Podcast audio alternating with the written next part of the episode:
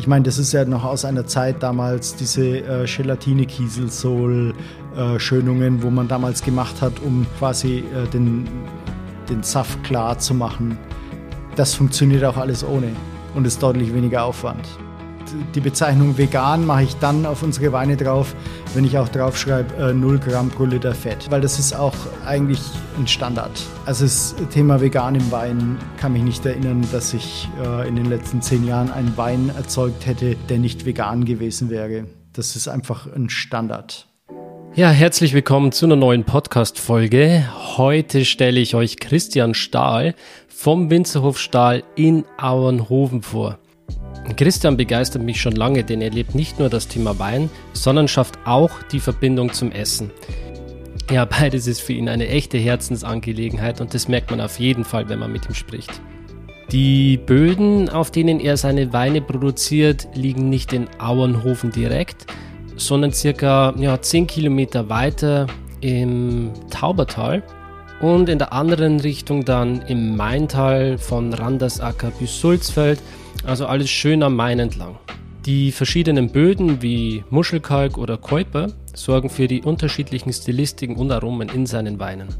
Obwohl Christian auch Rotweine machen könnte, liegt sein Fokus ganz klar auf Weißweine und dabei sucht er besonders die Eleganz in seinen Weinen.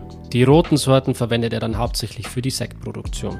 Ja, Christian wurde mehrfach ausgezeichnet, darunter auch zum Winzer des Jahres 2018, damals in der Frankfurter Allgemeinen Sonntagszeitung. Das Besondere ist, dass Christian nicht nur mit seinen Weinen im Gourmillot ausgezeichnet wurde, sondern auch mit seinem Fine Dining Restaurant. Nach dem Interview durfte ich in seinem Zwei-Hauben-Restaurant essen und mich persönlich von seinen Kochkünsten in einem neuen Gangmenü verwöhnen lassen. Das war wirklich ein ganz besonderes Erlebnis und die einzelnen Gänge wurden dabei perfekt von seinen Weinen zur Geltung gebracht. Besonders begeistert war ich von seinem Müller-Thurgau Hasennest. Dieser Müller-Thurgau zählt für mich zu einem der besten Müller-Thurgaus in Deutschland und er beweist einfach, was die Rebsorte wirklich drauf hat. Der Wein stammt von der Einzellage Hasennest, also mit 70% Steigung und 400 Meter über dem Meeresspiegel. Es war damals der erste Weinberg, den seine Eltern 1984 erworben haben, also im Taubertal. Heute wurzeln die alten Reben tief und haben auch die vergangenen heißen Sommer sehr gut überstanden. Im Podcast gehen wir dann noch ein bisschen genauer auf diesen Wein ein und stellen euch außerdem einen Chenin Blanc vor und einen blauen Silvaner. Das ist eine interessante Variante des normalen Silvaners mit dunkel gefärbten Trauben, ähnlich wie man es beim Grauburgunder kennt. Jetzt wünsche ich dir viel Spaß mit diesem Interview und vergiss bitte nicht 5 Sterne auf Spotify dazulassen, wenn dir die Folge gefallen hat.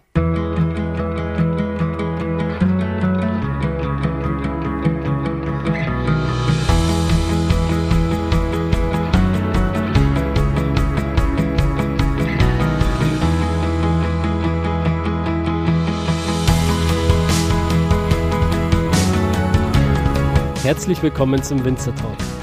Ich bin Daniel Bayer und das ist der Podcast zur Website wein-verstehen.de.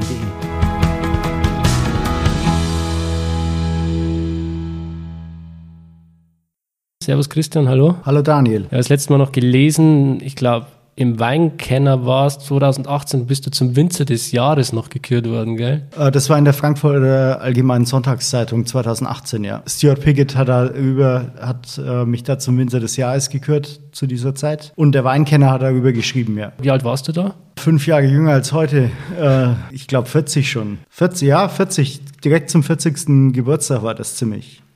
Bist du schon 45? Ja, ja. Hätte ich jetzt nicht gedacht. Im, Im, Körper, gefangen im Körper eines 50-Jährigen mit dem Geist eines 15-Jährigen. Ja. Ähm, Wahnsinn. Was, was muss man tun, um Winzer des Jahres zu werden? Natürlich über, über sehr langen Zeitraum eine gewisse Beständigkeit an den Tag legen, immer wieder die Qualität steigern, immer wieder an den Qualitäts Schrauben an den Qualitätsparametern drehen, an den kleinen Einstellungsschrauben, äh, beginnen natürlich im Weinberg über, über die Traubengesundheit, über die Erträge, Ertragsregulierung, über die Böden, um diese eben vital zu halten. Generell das Ganze natürlich als ganzheitliches äh, Konzept zu verstehen, aber natürlich auch die richtigen Rebsorten an den richtigen Standorten zu haben. Deswegen sind die Weinberge bei uns auch sehr, sehr weit ums Weingut herum verteilt. Wir haben hier, wie du gesehen hast, bei deiner Anfrage Anfahrt nichts arrondiert um das Weingut, sondern äh, die nächsten Rebflächen sind zehn Kilometer entfernt im Taubertal. Die weitesten sind bis, sagen wir mal, äh, 45 Kilometer kurz vor den Toren Würzburgs, weil wir eben sehr früh verstanden haben, nicht nur über eine gewisse Risikoverteilung, um eben stark Regen, stark Hagel oder äh, Winterfrösten oder Spätfrösten aus dem Weg zu gehen, sondern einfach auch deshalb, weil natürlich jede Rebsorte auch ihren perfekten Standort hat und wir natürlich nicht jetzt wie im Rheingau oder an der Mosel uns in Franken auf eine Rebsorte, den Riesling, konzentrieren, sondern wir ein sehr, sehr breites äh, Rebsortenportfolio haben. Da waren jetzt schon ein paar Themen mit dabei, wo ich gleich direkt einsteigen und noch ein bisschen tiefer reingehen möchte. Das erste ist, um jetzt Wein, also wirklich Winzer des Jahres zu werden, hast du beschrieben, dass es sehr wichtig ist, quasi eine Prozessoptimierung zu machen. Jetzt in meinem Kopf ähm, kommt so der Gedanke, wenn ich einen Prozess optimieren will, dann muss ich vorher schon mal einen Prozess haben damit ich den verbessern kann. Jetzt ist aber euer Weingut noch gar nicht so alt, oder? Ja, das ist gerade eigentlich schon ein Vorteil gewesen. Meine Eltern haben 1984 im Zuge der Rekultivierung des Taubertals, also zu dieser Zeit gab es im Taubertal, äh, zumindest auf der mittelfränkischen Seite, eigentlich kein Wein mehr. Es war alles, äh, waren alles Büsche, Berg, Wiesen und so weiter äh, im Steilhang.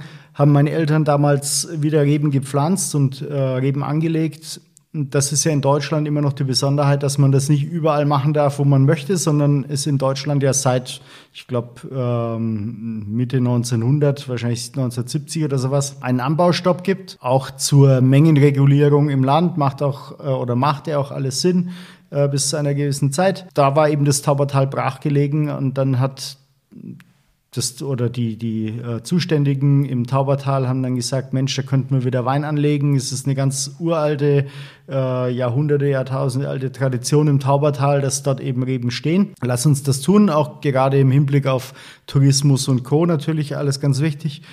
Und äh, da haben meine Eltern begonnen 1984 und ähm, haben dort die ersten Reben angepflanzt. Ich bin dann erst später in das äh, Geschehen eingestiegen, nämlich 98, soweit ich weiß, nach dem Abitur. Mhm.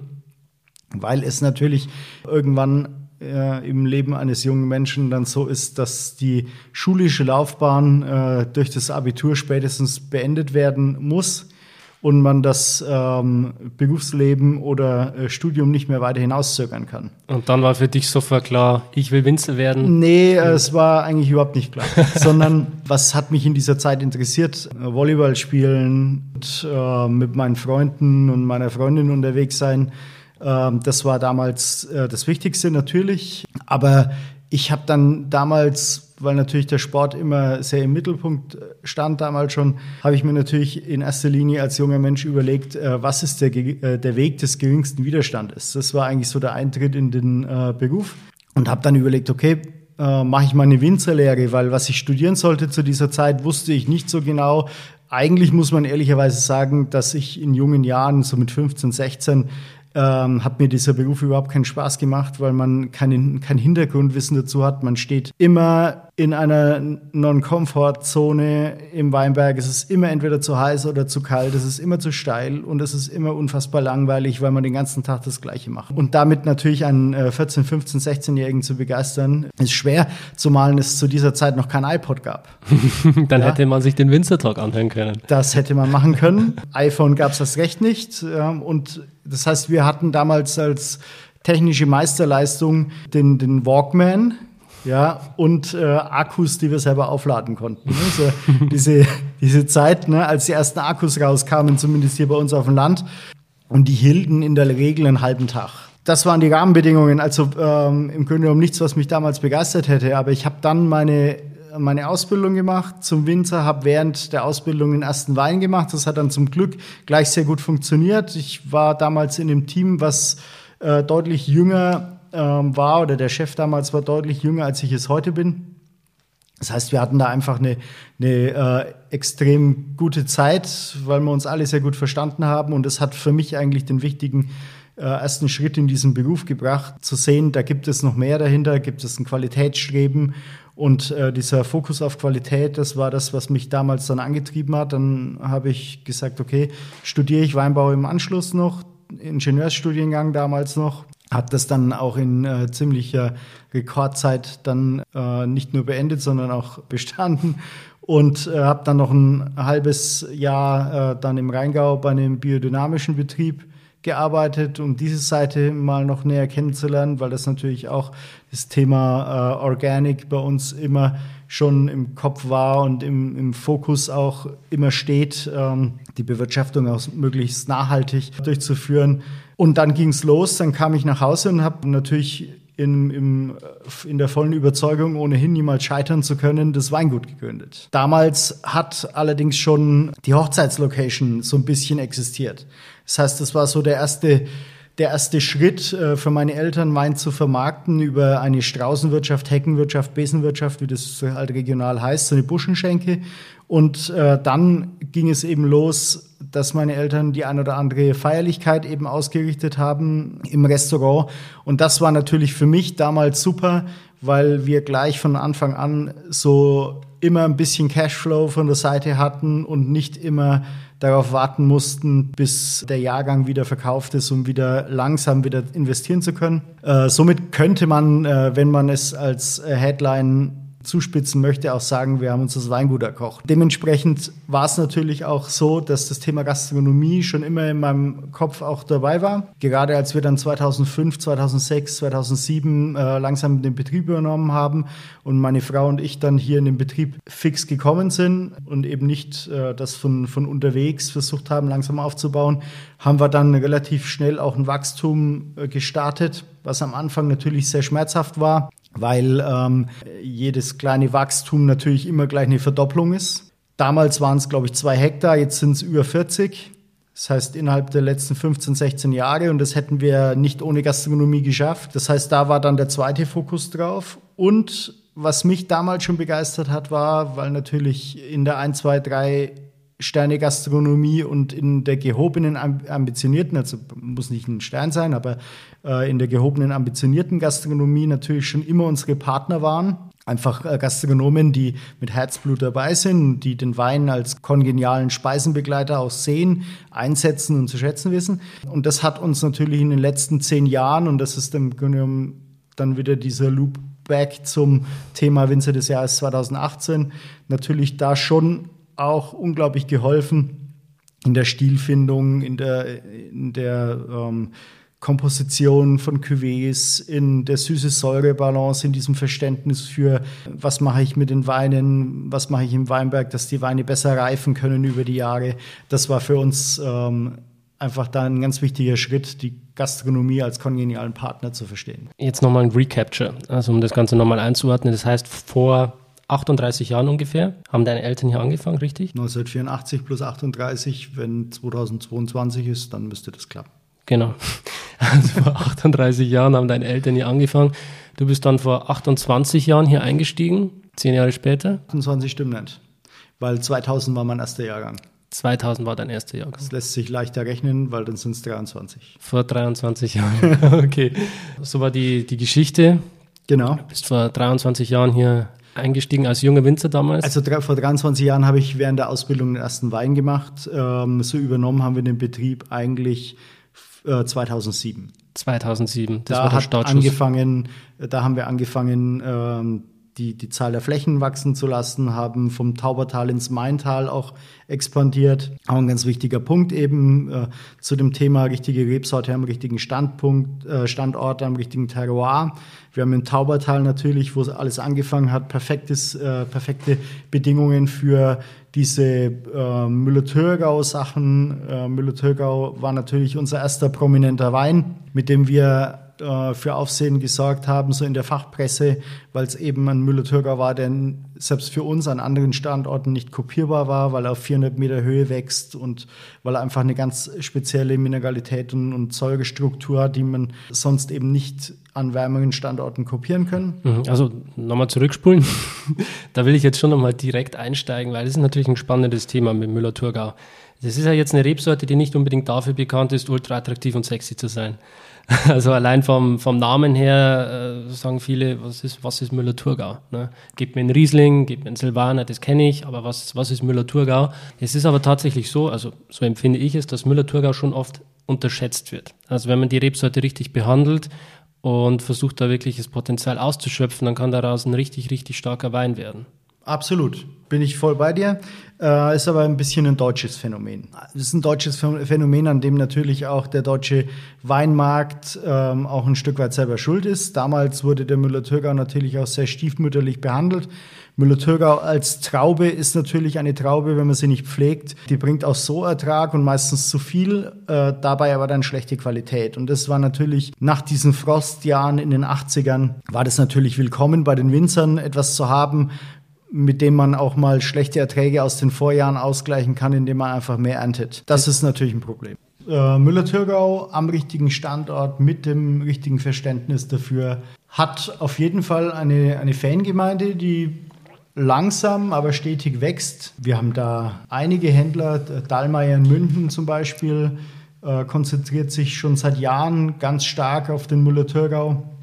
Bei uns im Restaurant ist der äh, Müller-Thurgau Hasennest auch immer ein Thema und ist eigentlich auch der, einer der meist verkauften Weine dann in der, in der Mitnahme, in der Folge, wenn Gäste hier bei uns äh, das, das äh, Fine Dining Menü probiert haben und haben die Weinbegleitung dazu gehabt, ist Müller-Thurgau immer das, was sie am meisten äh, überrascht, weil er einfach als Speisenbegleiter so unglaublich gut funktioniert und die meisten eben so überrascht sind, dass Müller-Thurgau sowas kann. Was macht ihr im Weingarten anders als jetzt halt andere Winzer, dass der Müller-Thurgau bei euch so gut wird und so eine gute Qualität erhält? Was machen wir anders? Wir haben natürlich einfach jetzt über die 25 Jahre, wo ich mich um diesen Weinberg kümmere, gelernt, wie wir ihn zu behandeln haben. Das ist natürlich wichtig. Also du kannst nicht diese Anlage, die wir da im Steilhang bei 68 Prozent Steigung stehen haben, kannst du nicht sagen, wir machen da Ende Juli stellen wir den einen auf 50 Hektoliter pro Hektar, also ein sehr geringer Ertrag, machen die Blätter weg und dann fahren wir im August in Urlaub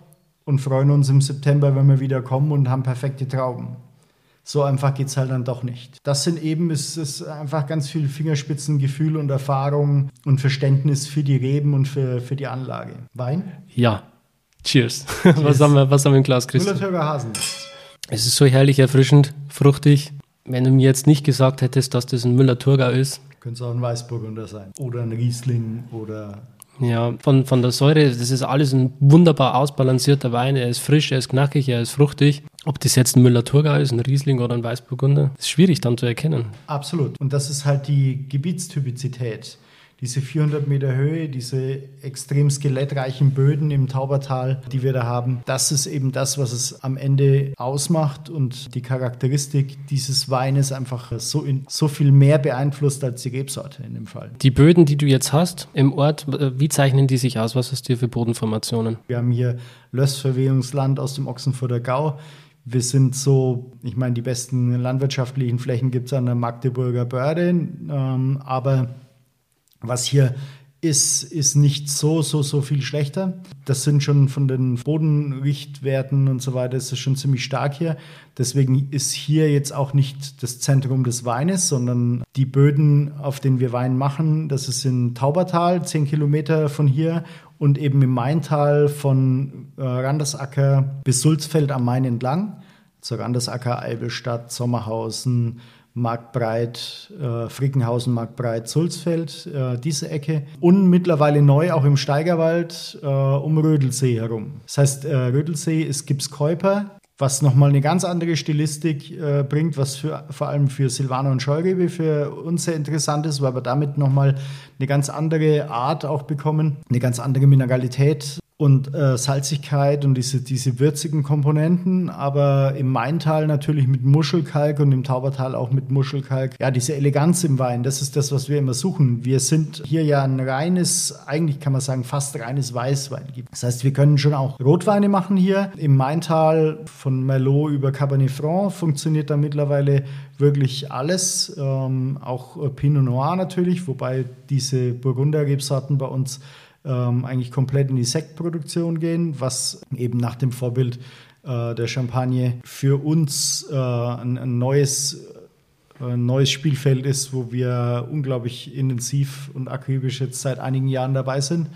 Äh, weil ich glaube, dass das auch eine Stärke des Gebiets sein kann in den nächsten 10, 20, 30 Jahren, äh, dass wir hier eine perfekte äh, Reifezeit oder ein perfektes Reifezeitfenster für Sekt und Weine auch nochmal hinbekommen, was auch nicht überall in Deutschland gut funktioniert. Ähm, aber eben vor allem Weißwein, Sekt und Wein, das ist hier perfektes Gebiet. Was heißt, ähm, Sekt braucht eigentlich eine kühle Region, weil er hohe Säurewerte braucht? Genau, kalte Nächte, ruhig schöne, warme, heiße Tage, also wir ernten Sekt und Wein so in der letzten August, 1. Septemberwoche. In einem normalen Jahr 1. Septemberwoche. Und das ist eigentlich perfekt, wenn man es in dieser Zeit ernten kann. Wenn wir irgendwann klimatisch in die Situation kommen würden, dass wir bereits in der zweiten Augustwoche in der Reife so weit sind, dass wir Sekt ernten müssen, dann wäre das Gebiet schon nicht mehr passend. Wie lange lässt ihr die Weine auf der Hefe? Die Weine oder ja. die Sekte? Ah, die Sekte. Die Sekte ähm, im Idealfall natürlich so lange wie es geht. Allerdings müssen wir manchmal auch was verkaufen. Logisch. Aber Pi mal Daumen so. Ja, also 24, 18, 24 Monate, 36 Monate sind natürlich immer das Ziel. Ja, dann bekommt der Wein eben diesen schönen Autolyse-Charakter, oder? Wenn die Hefe genau. sich zersetzt ja, hat. Ja, absolut. Und die Säure puffert sich. Ne? Also äh, der Unterschied zwischen 12 und 24 Monaten ist schon frappierend. Wir haben jetzt äh, heute Abend im Menü ähm, als Aperitif haben wir Pinot Noir, äh, Blanc de Noir von der, äh, aus der Magnum von 2019 und das probiert sich natürlich jetzt schon sehr, sehr schön. Ich würde sagen, wir wandern mal zum nächsten Wein. Mhm. Ist okay für dich? Klar. Wir haben darüber gesprochen, jetzt probieren wir auch Chenin Blanc. Chenin Blanc kennen die meisten aus Frankreich oder aus Südafrika. Ich habe damals unglaublich gute Chenin Blancs getrunken, als ich im Swartland war. Ich war 2019, 20 war ich damals in Südafrika. Und da hat man natürlich diese alten Buschweine, diese richtig alten Reben da, mindestens 35 Jahre alt extrem ertragsreduziert. Und da ergeben sich einfach unglaublich konzentrierte, spannende Weine. Jetzt bin ich gespannt, wie du Chenin Blanc interpretierst. Für mich ist Chenin Blanc eine Rebsorte, die bei uns im Gebiet unglaublich gut funktioniert, weil sie einfach eine der Rebsorten ist, die unglaublich gut das Terroir darstellen kann. Chardonnay und Chenin Blanc mag ich auch deshalb so gerne, wenn ich, wir, wir beliefern 14 Exportmärkte mittlerweile. Das heißt, wenn ich in New York mit einem Sommelier probiere und ich schenke ihm Müller-Thürger oder Silvaner ein und er hat es noch nie im Glas gehabt, dann fehlt ihm immer der Vergleich, dann kann er nur sagen, ja, schmeckt mir oder schmeckt mir nicht. Aber er hat nie eine Benchmark zu anderen prominenten Gütern. Und wenn ich ihm Chenin Blanc oder Chardonnay einschenke, dann hat er immer im Kopf einen Vergleich, was hat er probiert aus welchen Gebieten und hat sofort natürlich eine Idee, wie ist das Klima bei uns, wie sind die Böden, allein über den Wein, wenn er ihn probiert. Und deswegen äh, finde ich natürlich sowohl Chenin Blanc als auch Chardonnay gerade im internationalen Vergleich ganz, äh, ganz toll, weil man natürlich da schon auch im Ausland zeigen kann, äh, wozu die Region imstande ist ohne jetzt wieder von bei Null anfangen zu müssen, indem man erstmal erklärt, was ist Silvaner, was ist Müller-Thürger oder sonst was. Woher hast du die Inspiration genommen, Chenin Blanc auszuwählen? Meistens funktioniert das relativ einfach. Äh, wenn ich was gern trinke, interessiere ich mich dafür. Genauso im Restaurant, wenn ich gerne was esse oder irgendwo auf der Welt äh, unterwegs bin, die Weine verkauft dann, ähm, oder vorstelle, dann äh, bin ich in Restaurants schaue mir verschiedene Konzepte an, schaue mir verschiedene Gerichte an und darüber kommt natürlich ganz viel Inspiration hier auch für den Heimatmarkt, ne? sowohl im Restaurant als auch im Weinberg. Und Chenin Blanc ist natürlich über Weine, die ich probiert habe, entstanden. Der ist jetzt von der Lage Steinmauer? Äh, die, das ist keine äh, Lage, sondern eher eine Formation. Ähm, nämlich es ist eine Terrasse, die auf über so einer Steinmauer liegt. Ähm, so wird die innerbetrieblich bei uns genannt quasi äh, Chenin Blanc äh, oberhalb der Steinmauer. Wir haben da relativ viel mittlerweile angelegt, an, einfach an verschiedenen Spots, um zu sehen, was braucht er. Braucht er einen leichteren Boden? Braucht er eine heiße Lage? Wie funktioniert er in einem schwereren Boden? Wie funktioniert es, wenn er steiler ist? Und das ist für mich natürlich auch immer so eine, natürlich muss man sagen, es ist äh, eine, äh, ein Forschungsteil, der natürlich äh, auf äh, sehr lange Zeit angelegt ist, weil diese Reben, die stehen jetzt erst mal 30 Jahre. Aber es ist natürlich auch für uns die einzige Möglichkeit zu sehen, ähm, passt es gut in unsere Region. Wenn, wenn wir sehen, es passt super in die Region, dann ähm, pflanzen wir mehr an. Wenn wir sehen, das ist jetzt nichts, wo wir äh, zwingend sind damit äh, am Markt, sodass man das probiert und sagt, naja, aber das ist jetzt äh, nichts Besonderes, dann ähm, kann es einfach auch mal sein, dass solche äh, Versuchsweinberge dann in, äh, in die Cuvée mit reingehen oder sowas. Aber bis jetzt haben wir da eigentlich immer ein ganz gutes Fingerspitzengefühl gehabt, weil sowohl Chenin Blanc als auch Chardonnay als auch äh, Sauvignon Blanc bei uns eigentlich so mit zu den erfolgreichsten Rebsorten, wenn man das, wenn man das, die, die Punkte-Rankings auch in den internationalen Führern sich anguckt. Was musst du jetzt beim Chenin Blanc anders machen als beim Silvaner beispielsweise? Also sei es jetzt im Weingarten oder im Keller? Äh, Chenin Blanc verkraftet auf jeden Fall äh, ganz gut äh, Wärme und Hitze. Das heißt, wir haben den schon auch in den warmen Weinbergen stehen. Silvaner ist natürlich so, da kommt es auch immer darauf an, möchte ich die gelbe Frucht? Wir haben gelben, blauen und grünen Silvaner. Äh, wenn man von Silvaner spricht, spricht man in der Regel vom grünen Silvaner, weil diese Unterscheidung in verschiedene Farben einfach früher nicht gemacht wurde. Äh, was wir noch dann probieren, ist blauer Silvaner es kommt immer darauf an, welche Stilrichtung wir erreichen möchten. Möchten wir Würze haben? Wenn wir Würze haben möchten, eher diese Komplexität und dieses über die, äh, mit einer, mit einer Reifezeit über die Jahre auch ausgestattet, dann hängen wir natürlich keine Trauben in die, in die Sonne, sondern dann schauen wir, dass die Trauben hinter einer Schicht Laub bleiben bis kurz vor, äh, vor der Ernte, weil das dann einfach dazu führt, dass es nochmal eine andere Aromastruktur gibt in der Traube, in der Beere. Das sind solche Punkte. Wie gesagt, also äh, jeder Weinberg ist da eigentlich immer, immer wieder individuell auch zu betrachten, äh, muss individuell betrachtet werden, weil das, das Mikroklima vor Ort, das Terroir vor Ort einfach für jeden Weinberg unterschiedlich ist. Das heißt, da ist es eigentlich dann äh, wiederum das Fingerspitzengefühl und die gute Planungsarbeit übers Jahr, dass wir wissen, in welche Richtung wir gehen wollen. Also grundsätzlich ist es eigentlich schon so, dass ihr versucht, die Trauben so lange wie möglich reifen zu lassen, oder? Also so spät wie möglich. Bis zum perfekten Zeitpunkt. Mittlerweile ist nicht mehr so lange wie möglich, sondern ähm, so äh, lange wie möglich und nötig, ähm, aber auf jeden Fall nicht zu früh.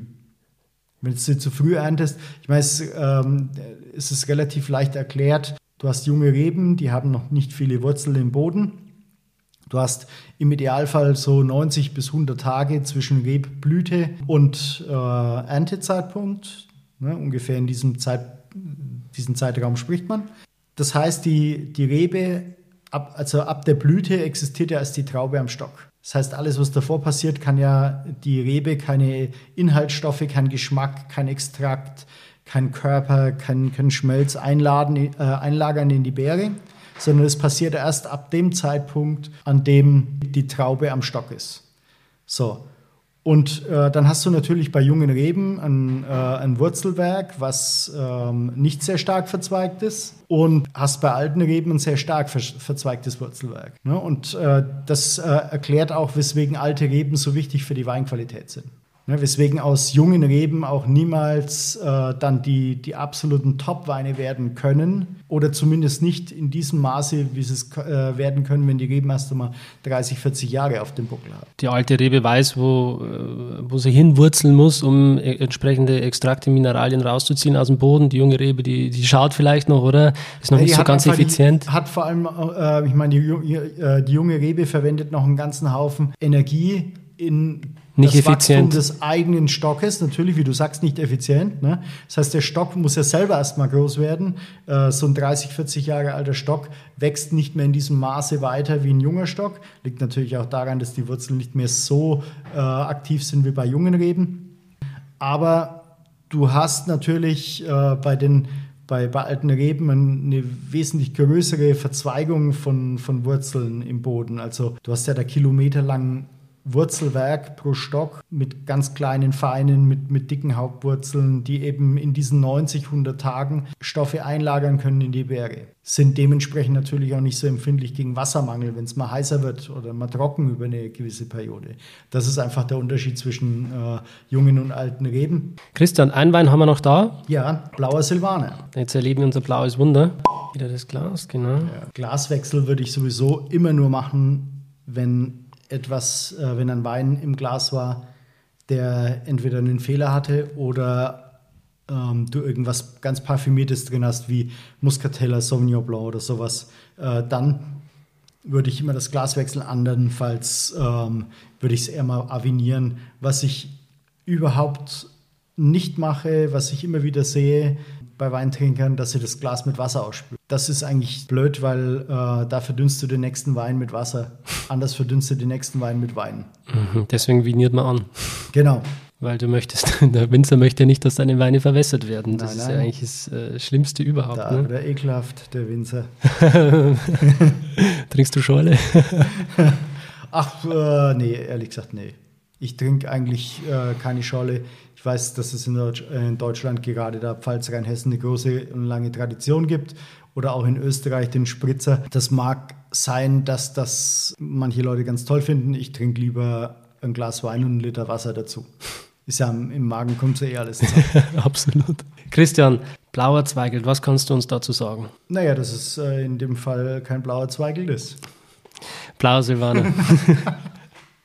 du hast gerade über Österreich gesprochen, dann hüpft mein Gehirn schon automatisch nach Österreich. Nach Österreich. Äh, Blauer Silvaner ist äh, eine, äh, kann man sagen, halt auch eine äh, Variante des Silvaners. Ähm, interessanterweise ist es wirklich so, dass die, die Beeren eine dunkle Farbe haben, eine rote Färbung, eine, eine blau-rote Färbung. Ähm, kann man fast so ein bisschen mit Grauburgunder verwechseln. Ähm, ich finde Blauer Silvaner eine super Rebsorte. Finde ich persönlich ganz, ganz toll, weil sie eben nochmal dieses äh, Burgundische nochmal äh, viel stärker ähm, hat als äh, der normale Silvaner. Was verstehst du unter Burgundisch? Naja, dieses, ähm, dieses cremige und ähm, diese, dieses, äh, diese Säure-Salz-Spannung, ähm, diese Würze, ähm, manchmal auch so ein bisschen was Reduktives, so ein bisschen an Reiswaffel erinnernd. Ähm, das finde ich beim blauen Silvaner, wenn er, ähm, äh, gut, wenn er gut gemacht ist und zum perfekten Zeitpunkt geerntet wird, finde ich unglaublich spannend. Wie baust du den aus? Die Trauben werden mit der Hand geerntet. Wir gehen da mehrere Male durch, durch die Anlage, schneiden immer wieder Trauben raus, bis wir irgendwann die perfekte Qualität am Ende haben.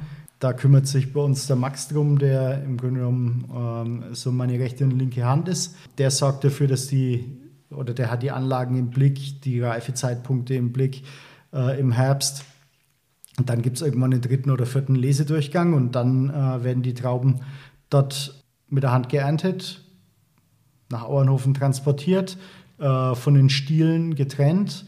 Und dann gibt es in der Regel erstmal eine drei, vier, fünf, sechs Tage lange meiste Standzeit im Kühlcontainer, im, im, bei ganz kalten Temperaturen, so 2, 3 Grad oder sowas, damit eben mikrobiell nichts passiert. Dann werden die gepresst und dann kommt der Saft einfach vielleicht nur ganz kurz sedimentiert äh, direkt in äh, 500er oder 300er Tonneaus. Meistens ungetoastet oder nur ganz, ganz schwach getoastet, weil für uns äh, der Holzeinfluss, beim Holzeinfluss ist wichtig, dass es äh, keine äh, zusätzliche Aromaschicht mehr bringt, sondern es äh, geht mehr um die Mikrooxygenierung, um dieses Abschmörgeln der Tanninstruktur, die wir über diese lange Standzeit auch bekommen und über dieses trübe Vergären. Und äh, dann wird er irgendwann, wenn überhaupt, einmal filtriert und abgefüllt. Bei der Schönung, was verwendet ihr da? Bei der Klärung des Weins? Keine Schönung. Keine Schönung. Nee, nee. Okay. Einfach nur sedimentiert. Einfach nur Nee, das Sedimentieren. das äh, muss man sagen, es wird ja da immer ganz viel davon berichtet äh, und äh, Chemie und so weiter. Fischblasen. Ähm, ja, ja. Also diese ganzen Sachen, die hin und wieder mal auch äh, in reißerischer Manier dann aufs Tablett gebracht werden. Wenn es ein normales Jahr ist und man halbwegs vernünftig arbeitet, dann braucht man das, diese Sachen eigentlich nicht. Und man muss ja einmal so sagen, ich meine, das ist ja noch aus einer Zeit äh, damals diese äh, Gelatine, Kieselsohl, äh, wo man damals gemacht hat, um quasi äh, den, den Saft klar zu machen. Das funktioniert auch alles ohne und ist deutlich weniger Aufwand. Ist es schon so angekommen bei den Winzern? Das Oder weiß ich nicht, wie es bei den anderen ist, aber also die Kollegen, die ich gut kenne und mit denen ich gut zusammenarbeite, äh, das äh, ist eigentlich ein Standard mittlerweile. Ja, aber es ist ja schon immer wieder ein Thema, das die Leute interessiert. Ja, ist Wein vegan? Was wird da eingesetzt? Ja, ja. Und dann musst du diesen äh, Aufkleber hinten drauf haben oder dieses Siegel, dass der Wein vegan ist. Ja, das mache ich nicht drauf. Die Bezeichnung vegan mache ich dann auf unsere Weine drauf, wenn ich auch draufschreibe, äh, 0 Gramm pro Liter Fett. Ja, weil das ist auch eigentlich ein Standard. Also das Thema vegan im Wein kann mich nicht erinnern, dass ich äh, in den letzten zehn Jahren einen Wein erzeugt hätte, der nicht vegan gewesen wäre. Das ist einfach ein Standard. Wenn du jetzt außenstehend bist und du ähm, recherchierst das Thema nur, dann heißt es immer wieder, ja, die Winzer, die setzen halt mal noch tierische Produkte ein. Ja, aber ist doch und manchmal auch, wenn du mit den Leuten redest, oder die sagen, sie kommen nicht weg von den tierischen Produkten, weil dann zum Beispiel beim Rotwein ähm, es wieder schwieriger ist, wegen den Tanninen und so weiter. Ist es dann wirklich bloß beim, beim Weißwein vielleicht so leicht oder beim Rotwein wieder schwieriger? Ich wüsste nicht, welches Produkt wir beim Rotwein einsetzen sollen, was tierisch ist. Im Grunde genommen, was hast du denn für Möglichkeiten äh, im Keller?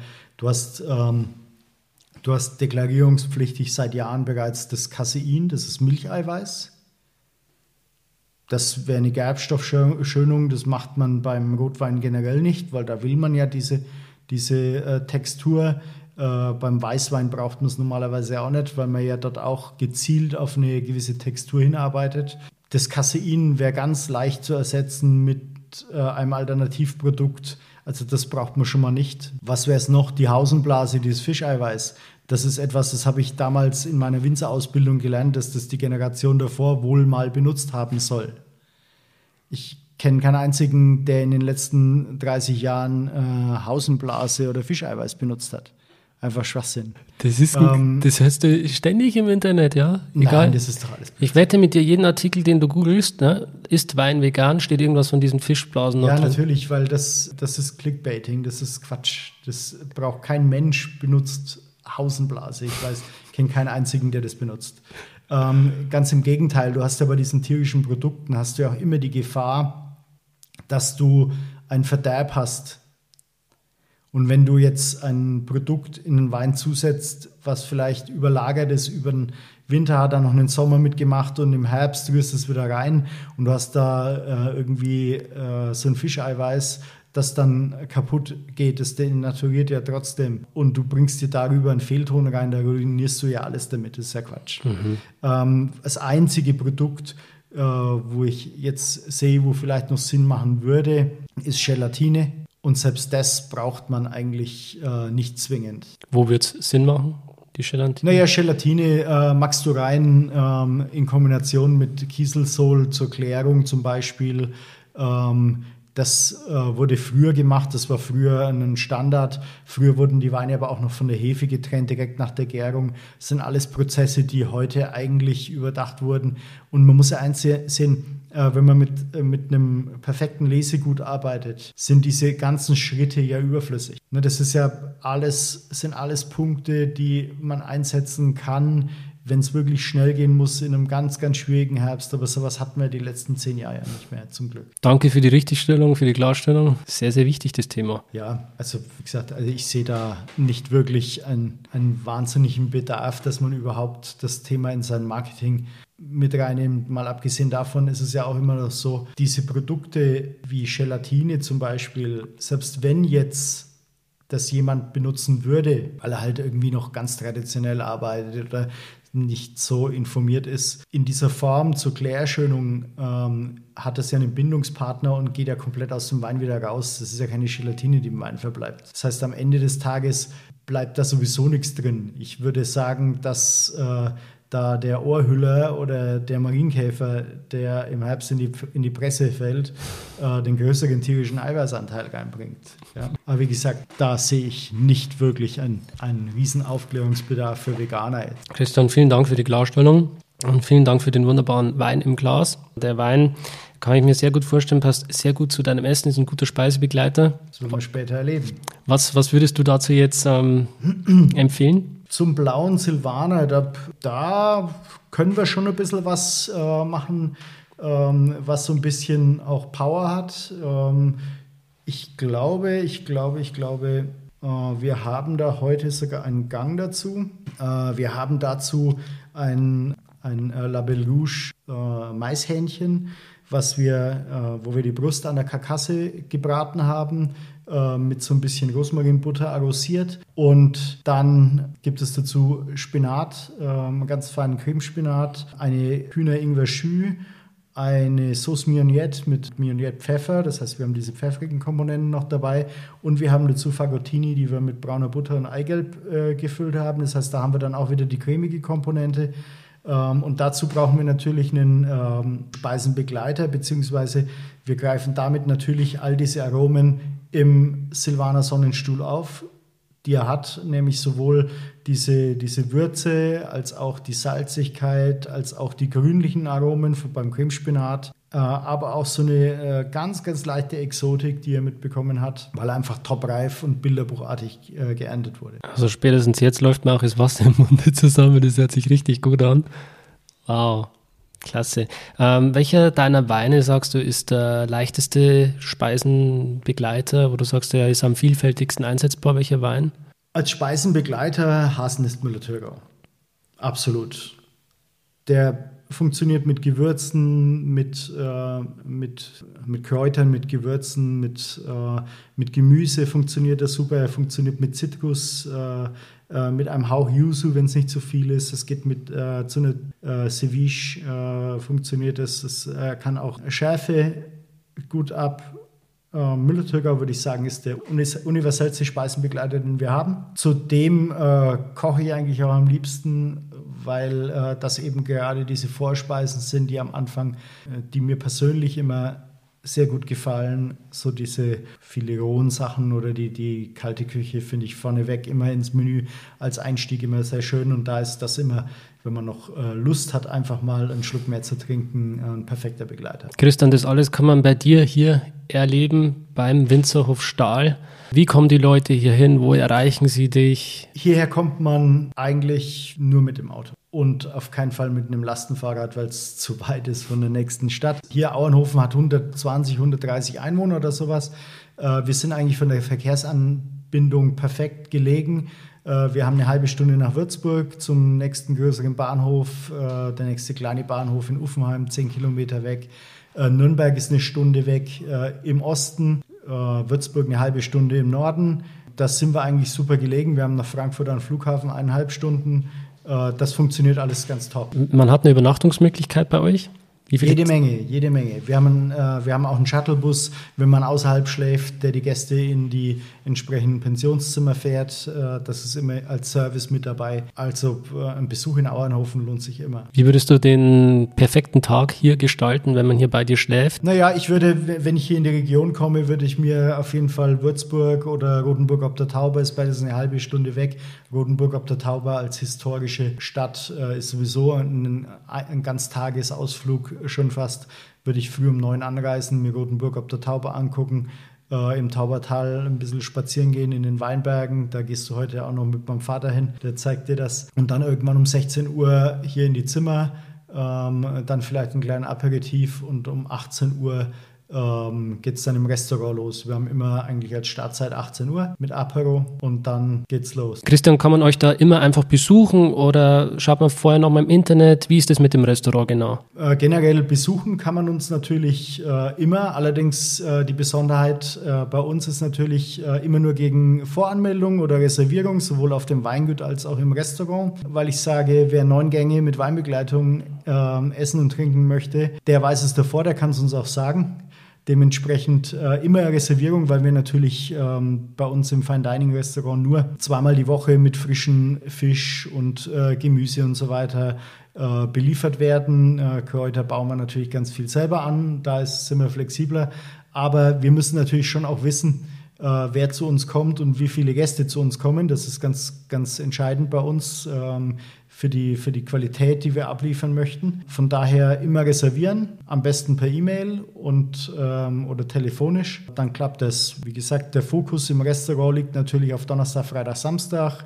Ähm, als feste Öffnungszeiten haben wir Mittwoch bis Samstag und es gibt bei uns auch immer nur ein Neun-Gang-Menü mit Weinbegleitung. Das ist ähm, das, was wir im Dining Restaurant machen. Man kann hier nicht Mittag mal eben schnell rein und kann Wiener Schnitzel essen, auch wenn ich Wiener Schnitzel persönlich sehr gerne mag. Aber das ist nicht das, was wir machen. Wir konzentrieren uns auf den Abendservice und da eben dieses äh, Neun-Gänge-Menü zu unseren Weinen. Das hört sich fantastisch an. Ich werde mir das heute Abend auf jeden Fall gönnen. Ich werde davon berichten. Ihr könnt da auf Instagram reinschauen, beziehungsweise wenn es auf Instagram dann schon wieder weg ist, ähm, gerne auf die Webseite auch nochmal reinschauen. Findet ihr auch jede Menge Fotos von dem heutigen Abend. Christian, du hast schon sehr viele Auszeichnungen jetzt äh, erhalten fürs Restaurant und auch fürs Weingut. Welche davon ist dir denn am wichtigsten? Die Winzer des Jahres Geschichte im Weingut war natürlich äh, top für uns 2018. Ähm, aber dieser stetige und äh, immerwährende Aufstieg in dem Gourmillon, was halt einfach schon der wichtigste Weinführer oder ähm, in, in Deutschland ist, gefolgt von Vinum und äh, Feinschmecker und wie sie alle heißen, äh, und Falstaff. Aber das war natürlich ganz wichtig, ähm, dass wir da mittlerweile in der Spitzengruppe im Gebiet, aber auch in Deutschland sehr, sehr weit vorne mit dabei sind, mit diesen drei roten Trauben. Aber natürlich, was äh, für uns eine wahnsinnige Herzensangelegenheit ist und uns wahnsinnig gefreut hat, dass das dann äh, so honoriert wurde, ist, dass wir eigentlich mittlerweile so die einzigen sind, die ein Restaurant in Eigenregie betreiben und es eben nicht verpachtet haben.